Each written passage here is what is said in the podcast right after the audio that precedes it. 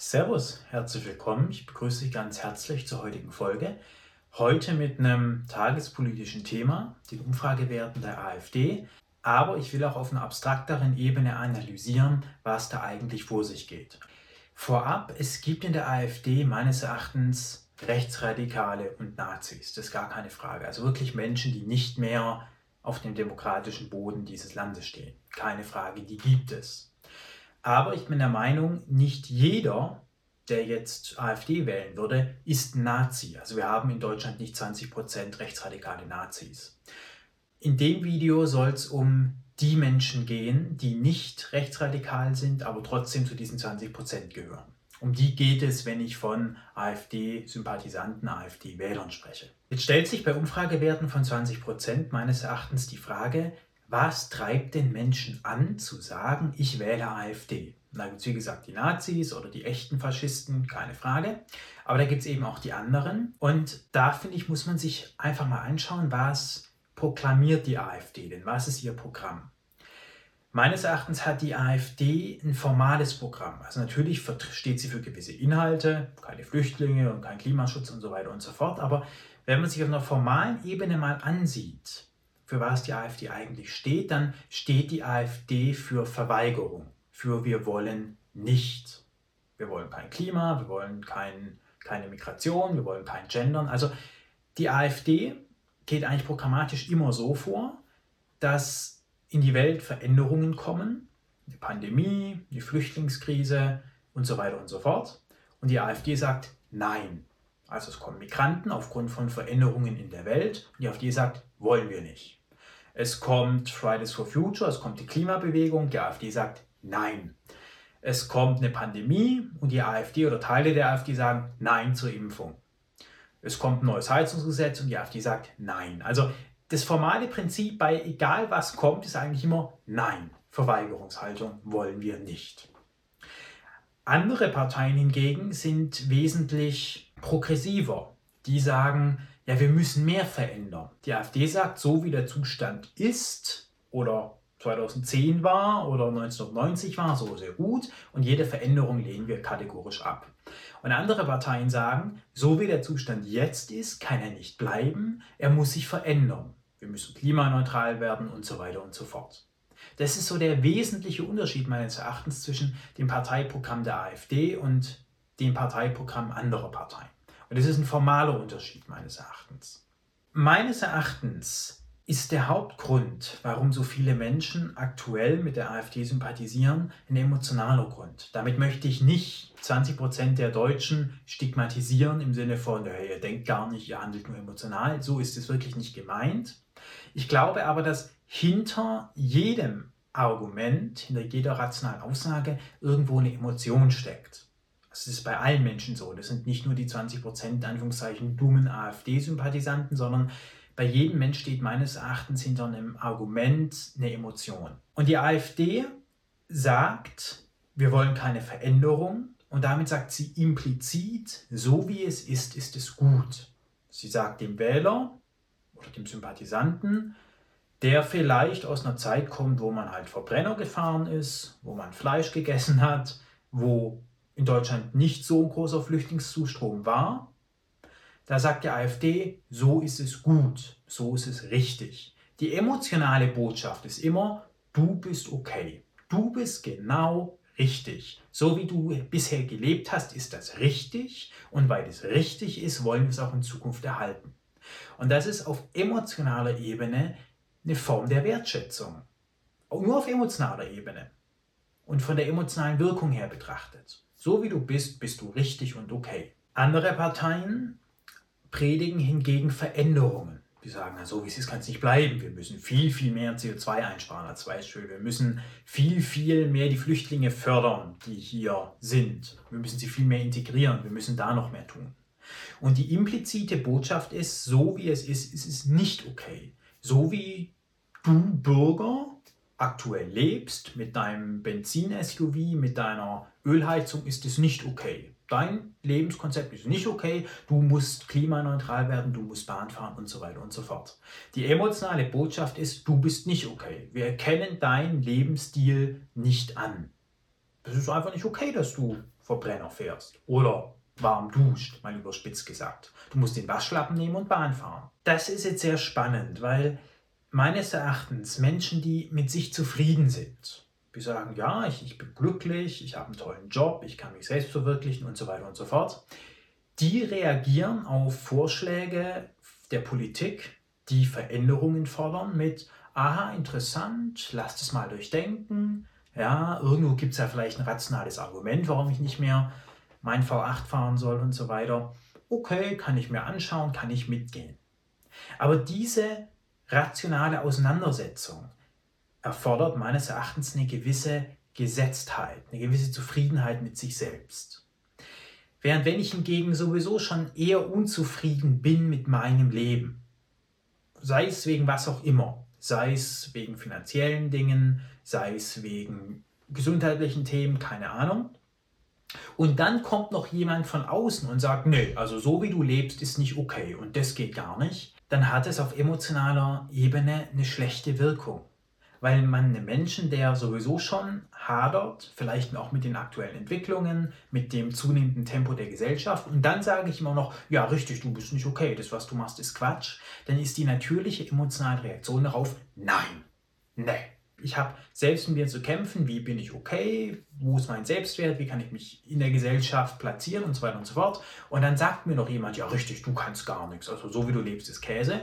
Und dann ist die erste Reaktion, nein, Widerstand. Und wer liefert diesen kategorischen Widerstand? Die AfD. Das haben wir vorhin schon uns angeschaut. Und deswegen fühlen sich meines Erachtens viele Menschen, die unzufrieden sind, natürlich bei der AfD auf emotionaler Ebene wohler, weil die AfD erkennt auch gewisse Dinge an. Und da sind wir beim nächsten Punkt.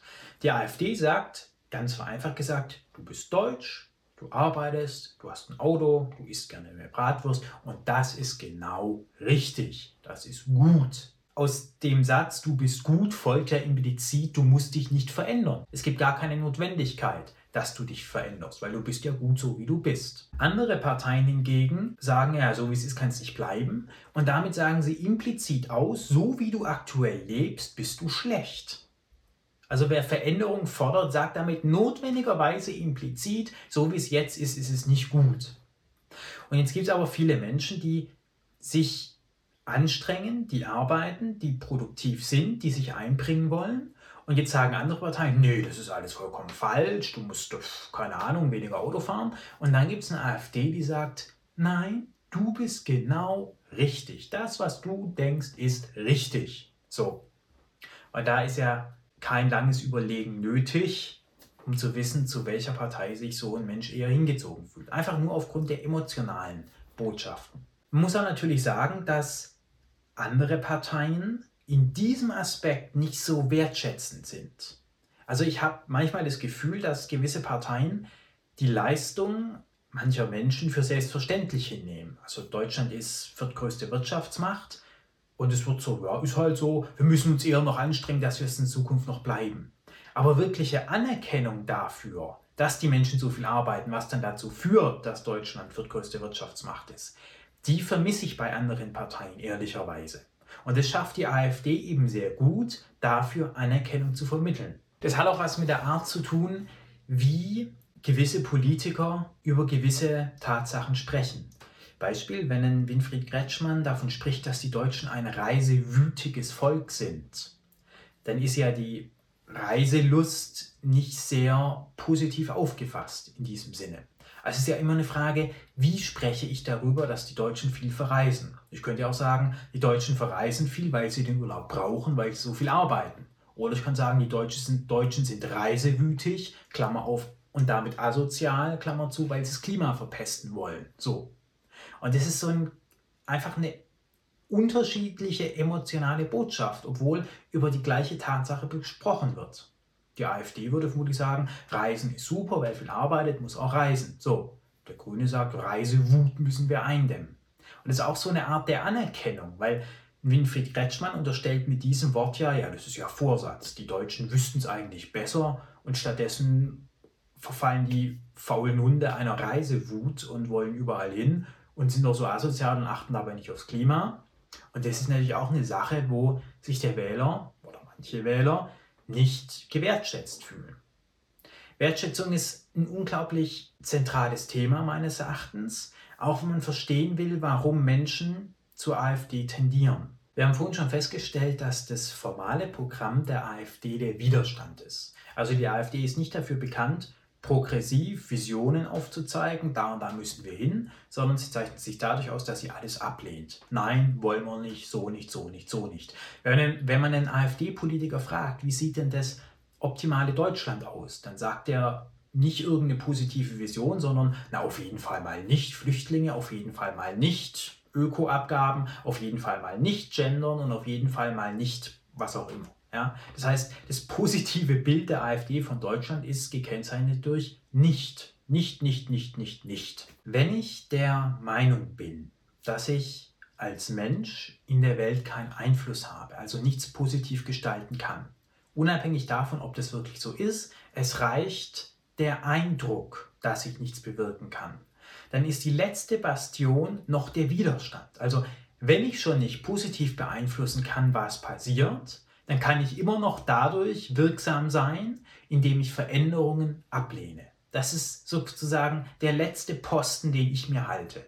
Ich habe quasi schon aufgegeben, positiv zu gestalten, aber wenigstens sage ich zu Veränderungen, die von außen an mich herangetragen werden, nein. Und das ist das, was die AfD ja verfolgt. Und deswegen stößt sie da meines Erachtens auch auf Resonanz bei Menschen, die eben das Gefühl haben, sie sind nicht wirksam in dieser Welt. Sie sind ausgeliefert. Und wenn man sich jetzt anschaut, wie Gesellschaft strukturiert ist, dann gibt es meines Erachtens tatsächlich Leute, die ausgeliefert sind. Beispiel, ich bin Angestellter, verdiene 2000 Euro netto im Monat, mache vielleicht die Buchhaltung bei einer Firma oder was auch immer. Und jetzt kommt eine Inflation. Das heißt, durch irgendeinen Faktor, den ich nicht zu verantworten habe, habe ich eine reale Konsequenz, nämlich einfach 7, 8, 10 Prozent weniger von meinem Geld, de facto. Das heißt, ich bin schon irgendwo ausgeliefert, weil ich als beispielhafter Angestellter bei einem Unternehmen mit meinen 2000 Netto trage handfeste Konsequenzen aufgrund von Dingen, die ich nicht zu verantworten habe. Ich habe ja den Krieg in der Ukraine nicht begonnen und ich habe auch nicht finanzpolitische Entscheidungen getroffen aber ich trage die Konsequenzen. Das heißt, ein Stück weit bin ich ausgeliefert, weil nicht jeder Arbeitnehmer kann sagen, so Chef, ja, wir haben 10% Inflation, ich hätte jetzt gern 10% mehr Geld. Da heißt es nein, trag die Konsequenzen. Und es ist natürlich was, was man beachten muss und was auch stimmt. Also es ist nicht irgendwie so ein Hirngespinst, sondern ich finde, man muss das auch ernst nehmen, dass es Menschen gibt, die tatsächlich in gewisser Hinsicht ausgeliefert sind. Und kein Mensch ist gerne ausgeliefert vom Emotionalen her. Niemand ist gerne der, der ausgeliefert halt die Dinge frisst, die man ihm vorwirft. Und deswegen hat meines Erachtens auch die AfD aktuell so eine Umfrage hoch, weil Menschen sich zur AfD hingezogen fühlen, wenn sie sich ausgeliefert sehen in ihrem Leben oder tatsächlich auch ausgeliefert sind. Ferner möchte ich noch auf die Klimathematik eingehen. Das ist auch so der, der aktuelle Streit um die Heizungen. Da geht es ja um den Klimaschutz, Umweltschutz. Und da ist es einfach so, dass das Individuum von klimaschonenden Technologien ja erstmal nichts hat im Alltag. Also ganz konkret, eine Heizung heizt halt mein Wohnzimmer im Winter auf 20 Grad als Beispiel. So. Aber das ist für mich als Nutzer vollkommen egal, ob die jetzt mit Öl heizt, mit Gas oder mit Erdwärme. Der Raum ist 20 Grad warm. So. Der Unterschied bei Erdwärme oder was auch immer ist halt, sind halt die Kosten. Und natürlich die CO2-Bilanz. Aber die CO2-Bilanz ist ja nichts, was ich im Alltag erlebe. Also die Luft, die zu mir ins Zimmer reinkommt, wenn ich das Fenster aufmache, ist ja erstmal genau die gleiche, unabhängig davon, ob ich jetzt mit, mit der Bahn zur Arbeit fahre oder mit dem V8 so. Und deswegen habe ich auf der einen Seite handfeste Kosten. Ich muss ja mehr ausgeben im Allgemeinen für klimaschonende Technologien habe aber kaum Nutzwert oder gar keinen Nutzwert. Im Erleben keine Veränderung.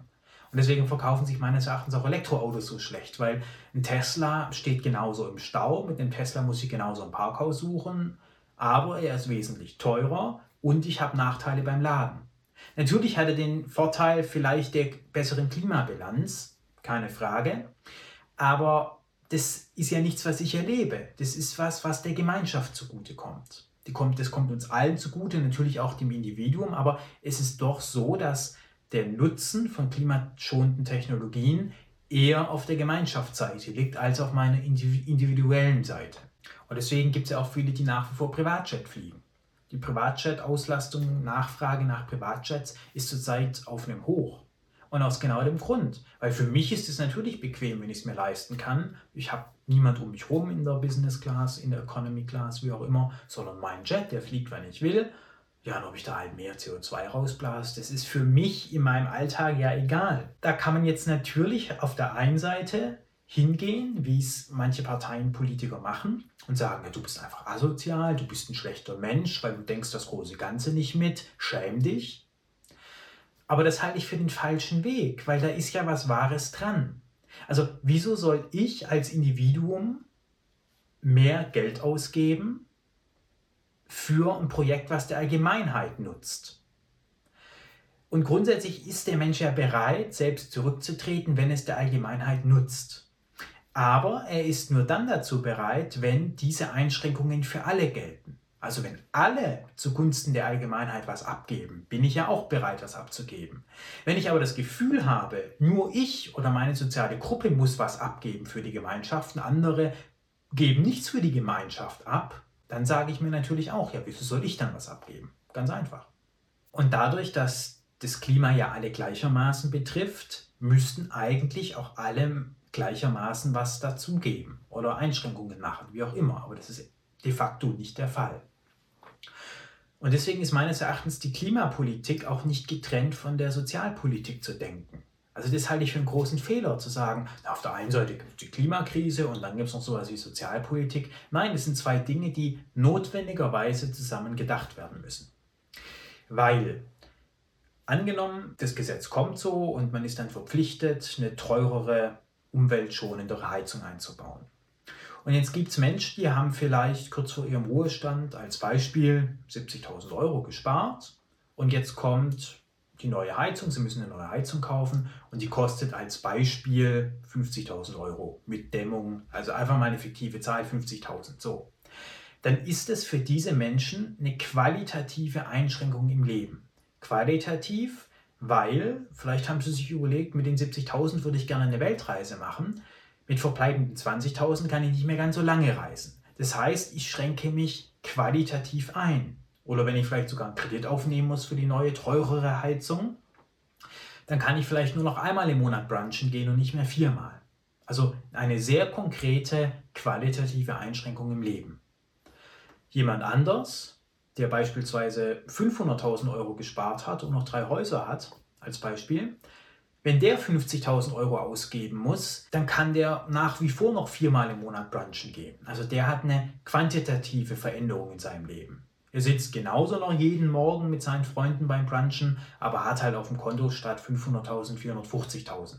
Das ist ein Unterschied, aber es ist ein quantitativer Unterschied und kein qualitativer. Und das wird meines Erachtens unglaublich vergessen, dass die Menschen tatsächlich in qualitativer Hinsicht unterschiedlich hohe Opfer bringen für Klimaschutz. Auch wenn sie den gleichen Betrag an Geld ausgeben, die qualitativen Unterschiede im Leben sind immens. Der eine zahlt halt einfach mehr Sprit für seinen Porsche, aber das stört ihn nicht, weil ob ich jetzt mit 500.000 auf dem Konto mein Porsche fahre oder mit 395.000, ist, solange es keine Auswirkungen auf mein alltägliches Leben hat, egal.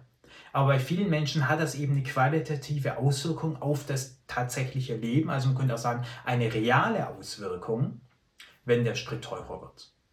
Während bei jemand, der einfach nur, in Anführungszeichen, nur weniger auf dem Konto hat, ist es ja mehr eine theoretische Auswirkung. Das kriege ich ja im Alltag nicht mit, ob ich jetzt gerade 400.000, 600.000 oder wie viel auch immer auf dem Konto habe. Aber ob ich am Ende des Monats 200 Euro übrig habe oder 300 Euro minus bin, hat natürlich eine sehr konkrete Auswirkung. Und das muss man einfach bedenken.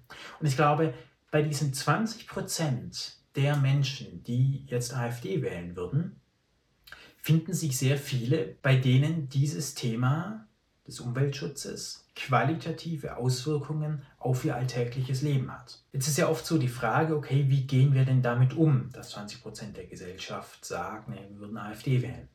Und ein Ansatz, den man oft hört, ist, ja, wir müssen die AfD einladen und wir müssen sie argumentativ stellen. Wir müssen ihnen einfach argumentativ klar machen, dass ihr Parteiprogramm Blödsinn ist, einfach gesagt. Und da bin ich aber der Meinung, dass das nicht funktioniert, weil es in erster Linie meines Erachtens gar nicht um das Argument geht. Es geht um die Emotion, es geht um die Anerkennung erstmal des Lebenswerks, der Lebensleistung und auch um die Ungleichheit. Es geht einfach um die Tatsache, dass viele Menschen in diesem Land durch die Inflation, durch die steigenden Ausgaben für Klimaschutz qualitative Veränderungen in ihrem Leben haben. Und das kann ich ja nicht wegdiskutieren. Wenn ich in einer Gesellschaft Menschen habe, die qualitativ genauso weiterleben wie vorher und andere, die sich massiv einschränken, da gibt es dafür kein Argument. Da kann ich nicht sagen, ja, ja, das ist jetzt so richtig. Und, nein, das ist ein emotionales Gefühl und eine Ungerechtigkeit, die auch so ist und die kann ich nicht wegdiskutieren. Meines Erachtens ist das Einzige, was hilft, dass sich die anderen Parteien wirklich um die Belange der Wähler kümmern und die Wähler annehmen und anerkennen. Und zwar in der Praxis. Also Klimapolitik so denken, dass sie für alle die gleichen qualitativen Auswirkungen aufs Leben hat und eben nicht für die einen bedeutet, sie leben nach wie vor so weiter, wie sie Bock haben und die anderen müssen sich qualitativ einschränken. Das ist die Lösung. Also die Lösung meines Erachtens besteht nicht in Talkshows, in Argumenten, sondern in tatsächlichen Lösungen. Ich hoffe, dir hat die Folge gefallen. Ich würde mich sehr freuen, wenn du das Video likest und wenn du meine Videos auch teilst. Und ich hoffe, dass du nächste Woche am Sonntag wieder dabei bist.